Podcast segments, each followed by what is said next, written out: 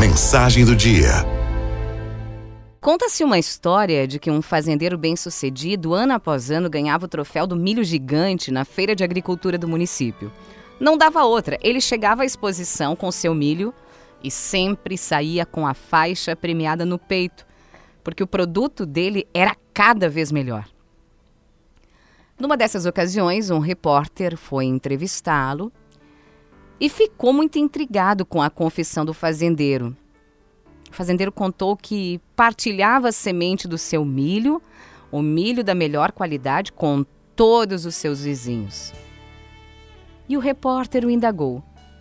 Me explica, por que o senhor compartilha a sua semente de superior qualidade com os vizinhos, já que todos os anos eles estão competindo com o senhor? O fazendeiro explicou: Meu caro, você não sabe. Mas o vento apanha o pólen do milho maduro e o leva de campo em campo.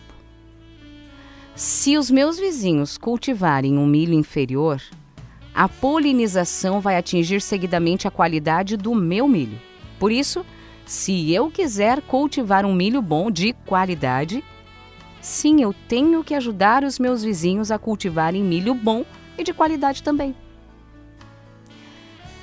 Aquele fazendeiro estava atento à conexão da vida. O milho cultivado só poderia melhorar se o produto do vizinho também tivesse a qualidade melhorada. E esse exemplo não é banal. Ele vale para todas as dimensões da nossa vida. Não pense que você vai ser feliz se todos à sua volta estiverem sofrendo. Não tem como. Quem quer viver bem deve ajudar os outros para que também vivam bem. Quem quer ser feliz deve ajudar os outros a encontrar a felicidade. Porque o bem-estar de cada um está ligado ao bem-estar de todos. Que a gente consiga ajudar os outros para juntos cultivarmos as melhores sementes dessa vida.